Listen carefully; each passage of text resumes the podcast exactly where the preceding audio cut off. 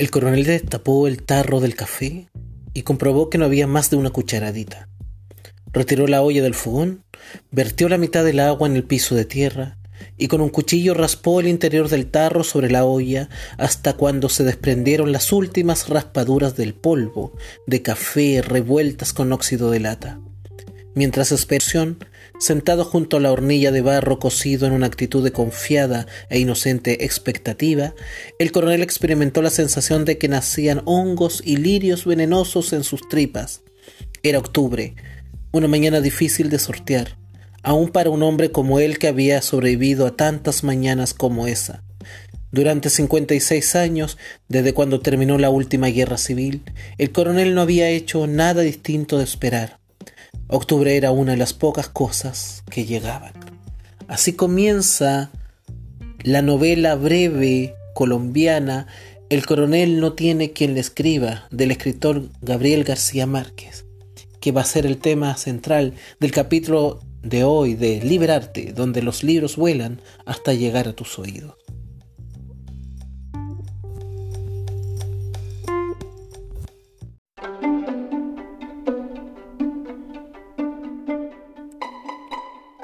Gabriel García Márquez es considerado una de las figuras más importantes e influyentes de la literatura universal. Ganador del Premio Nobel de Literatura en el año 1982, es además cuentista, ensayista, crítico cinematográfico, autor de guiones y sobre todo un intelectual comprometido con los grandes problemas de nuestro tiempo. En primer término, con los que afectan a su amada Colombia, pero también a Hispanoamérica. Es la máxima figura de lo que es conocido como el realismo mágico, en donde las historias y la imaginación se vierten en la literatura de una manera viva, que respira por todas partes el olor a magia dentro de la realidad. Una de las figuras más influyentes de la lengua española en el siglo XX. En el capítulo de hoy vamos a hablar de El coronel no tiene quien le escriba, una obra breve dentro de la gran ficción que tiene Gabo, como era conocido Gabriel García Márquez. Vemos entonces en un inicio a un coronel ya en retiro que ha servido durante mucho tiempo al ejército colombiano en la guerra civil, que se retrata también en un libro principal de Gabriel García Márquez, como es Cien años soledad. Vemos a este coronel que espera pacientemente la llegada del correo, pues él anhela que llegue esa carta con la pensión para que pueda vivir los últimos días de su vida de una forma digna. El precio que la patria debe darle por los servicios otorgados para llegar a la vida tal como está actualmente en Colombia. Sin embargo, aquello no acontece. Y vemos que cada día este coronel va una y otra vez a la espera de la llegada de esta carta, sin embargo nadie le escribe. Una forma de sobrevivir o de pasar el tiempo en esta vida de un adulto mayor es a través de un gallo de pelea. En sus tiempos mozos, él fue un combatiente, fue un guerrero, fue un luchador, fue también un tirano, fue también una persona salvaje.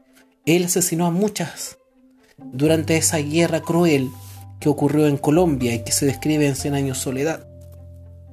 Y ahora traslada toda esta energía, toda esta fuerza, toda esta necesidad de poder ser diferente, la traslada a través de este gallo de pelea, a quien le entrena para ser el mejor en las peleas de gallo que hay en la ciudad. Mientras ocurre eso, este coronel sigue esperando esta misiva que sin embargo nunca llega. Es la historia fácil, sencilla, que nos relata el Gabo, a través de la cual nos deja entrever parte del panorama mundial y sobre todo latinoamericano de la realidad de la última parte del siglo anterior. ¿Qué hacemos con los adultos mayores? ¿Qué hacemos con quienes sirvieron a la patria? ¿Es un adelanto o es previsora con qué pasan con los militares en retiro? Son todos aquellos los sucesos que vamos a entrar a analizar a continuación.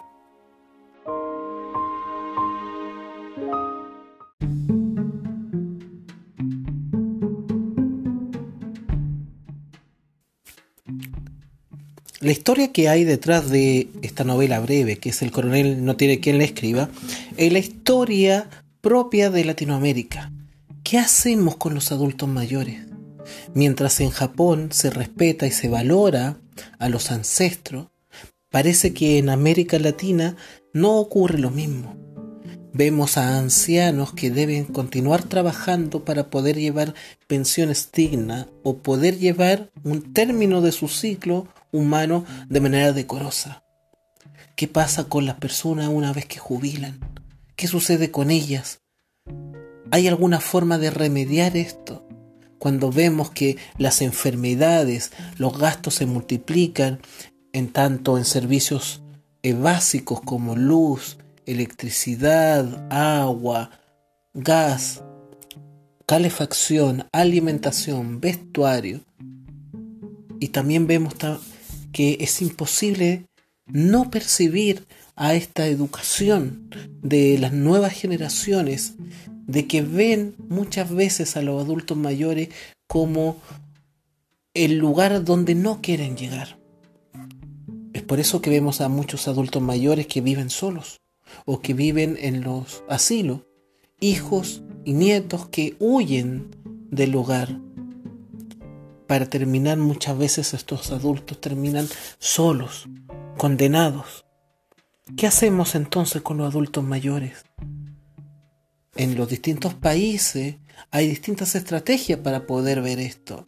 Desde los distintos gobiernos se formulan situaciones que indican o que promueven participación activa, la tercera edad, que sigan en vigencia, programas de salud, programas de entretención, turismo, que salgan a pasear, que disfruten. Pero más allá de eso es la dignidad con la que debe vivir. Es la sociedad que debe respetar al adulto mayor.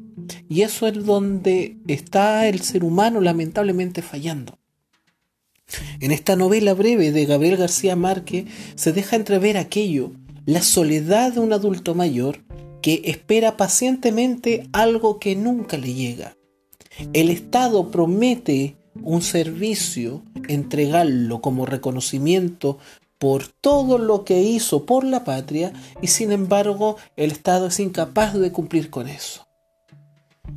Es lo mismo que ocurre con nuestros adultos mayores, que esperan ansiosamente un sueldo digno, una salud digna, una forma de vida adecuada, respetuosa, responsable, que se sientan valoradas, que se sientan parte de la sociedad y que no se vean como una carga. Es difícil convivir con aquello, porque nosotros como seres humanos somos sumamente egoístas y nos cuesta despegarnos de esa realidad.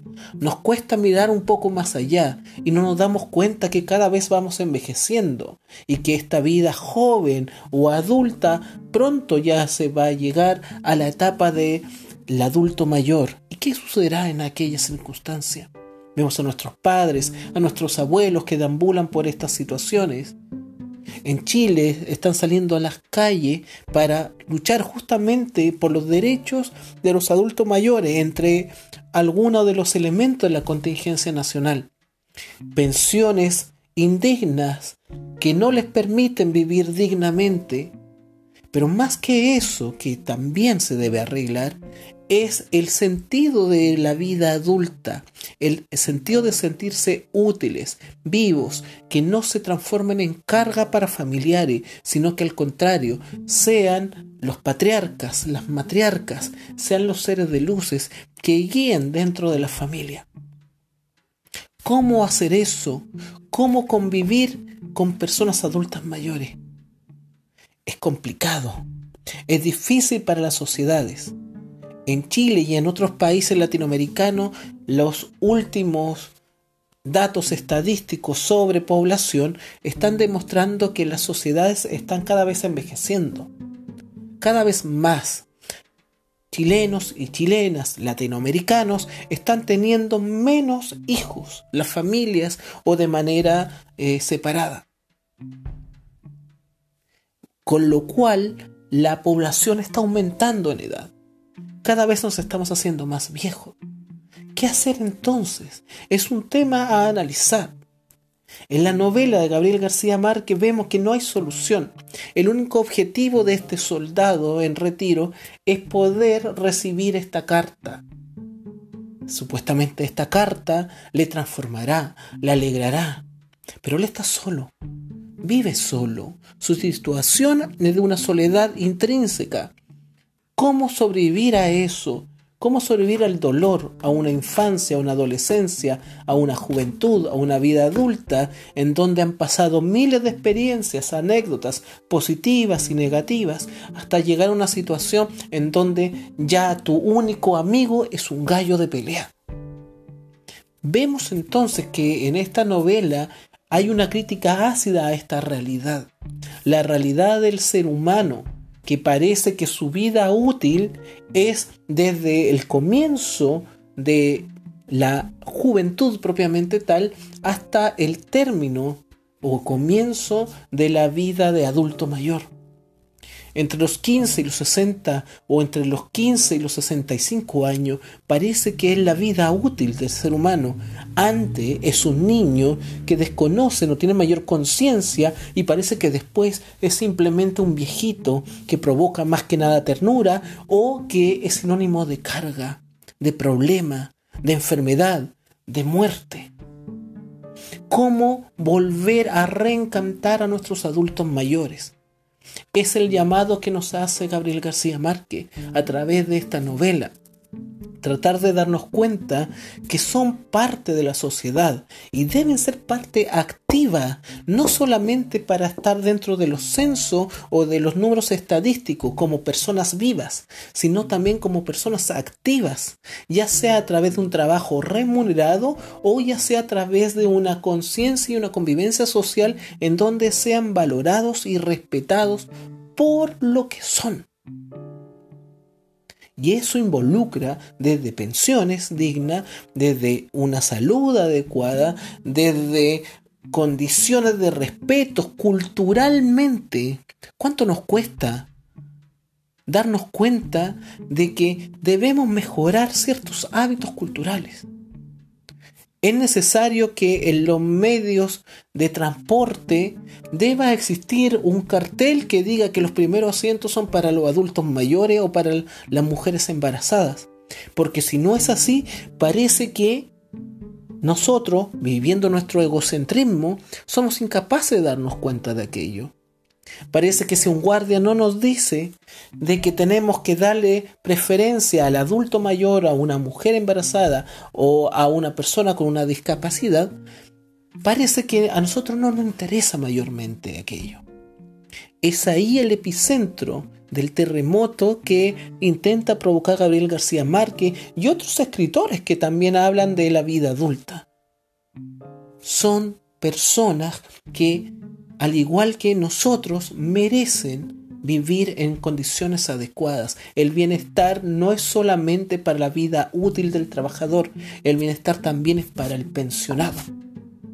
Y en ese sentido es súper importante lo que plantea Gabriel García Márquez, porque vemos acá el pago de una nación que desconoce los trabajos ofrecidos y realizados por el coronel, al no entregarle esta carta, esta misiva, con la recompensa por tantos años de servicio, por la muerte y una conciencia que acumula. Porque estamos ante una persona que fue responsable de asesinatos, de torturas, fue responsable de conducir a un ejército para combatir en una guerra civil, como ya planteamos anteriormente que aparece en el libro Cien años soledad. Vemos por otro lado que aparece como un eje central, una distracción, las peleas de gallo. Lo podemos analizar de distintos puntos de vista. Por un lado, podemos ver eh, al gallo, esta presencia varonil, fuerte, más encima de pelea, que representa a una muestra y simboliza a lo que era él en su juventud. Ese gallo de pelea es el coronel que está siendo simbolizado ahí. Pero también, desde otro punto de vista, Gabriel García Márquez también nos habla de la realidad propia de Latinoamérica. La energía necesaria para poder enfrentar estos juegos clandestinos, las peleas de gallo, las peleas de perro, las corridas de perro, que son propias de Latinoamérica y que se dedican en, de forma ilegal a apuesta, el dinero va y viene, la muerte va y viene, la venganza va y viene, el alcoholismo va y viene. ¿Y qué es lo que sobrevive?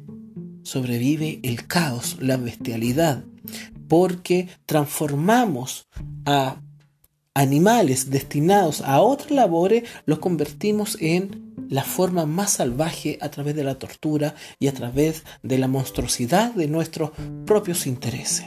Es una novela hermosa, muy breve, no tiene más allá de 100 páginas y sin embargo es capaz de mostrar un detalle tan emblemático como en la vida de este coronel.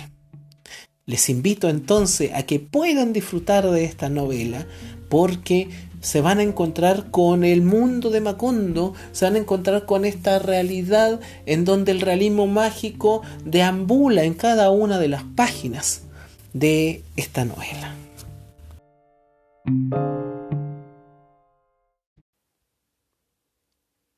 Esa tarde llevó el gallo a la gallera. De regreso encontró a su esposa al borde de la crisis. Se paseaba a lo largo del corredor, el cabello suelto a la espalda, los brazos abiertos, buscando el aire por encima del silbido de sus pulmones. Allí estuvo hasta la prima noche. Luego se acostó sin dirigirse a su marido. Masticó oraciones hasta un poco después del toque de queda. Entonces el coronel se dispuso a apagar la lámpara, pero ella se opuso. No quiero morirme en las tinieblas, dijo. El coronel dejó la lámpara en el suelo. Empezaba a sentirse agotado. Tenía deseos de olvidarse de todo, de dormir de un tirón cuarenta y cuatro días y despertar el veinte de enero a las tres de la tarde, en la gallera y en el momento exacto de soltar el gallo. Pero se sabía amenazado por la vigilia de la mujer. Es la misma historia de siempre, comenzó ella un momento después. Nosotros ponemos el hambre para que coman los otros. Es la misma historia desde hace cuarenta años. El coronel guardó silencio hasta cuando su esposa hizo una pausa para preguntarle si estaba despierto. Él respondió que sí. La mujer continuó en un tono liso, fluyente, implacable. Todo el mundo ganará con el gallo, menos nosotros. Somos los únicos que no tenemos ni un centavo para apostar. El dueño del gallo tiene derecho a un veinte por ciento. También tenías derecho a que te dieran un puesto cuando te ponían a romperte el cuero en las elecciones, replicó la mujer. También tenías derecho a tu pensión de veterano, puedes poner el pellejo en la guerra civil. Ahora todo el mundo tiene su vida asegurada y tú estás muerto de hambre, completamente solo. No estoy solo, dijo el coronel. Trató de explicar algo, pero lo venció el sueño. Ella siguió hablando sordamente hasta cuando se dio cuenta de que su esposo dormía. El coronel no tiene que le escriba fue escrita por Gabriel García Márquez durante su estancia en París, a donde había llegado como corresponsal de prensa y con la secreta intención de estudiar cine a mediados de los años 50. El cierre del periódico para el que trabajaba le sumió en la pobreza mientras redactaba en tres versiones distintas esta novela que hoy estamos analizando que fue rechazada por varios editores antes de poder ser publicada. Amigos y amigas, estamos aquí frente a una gran novela que usted tiene el placer de poder buscarla y leerla, porque juntos debemos reflexionar ante esta gran incertidumbre. ¿Qué hacemos con el adulto mayor? Nosotros vamos rumbo hacia allá. Es una respuesta que tanto tú como yo, amigo y amiga, debemos buscar la respuesta. De eso se trata liberarte, en donde los libros llegan hasta tus oídos. Y con esto concluimos este programa.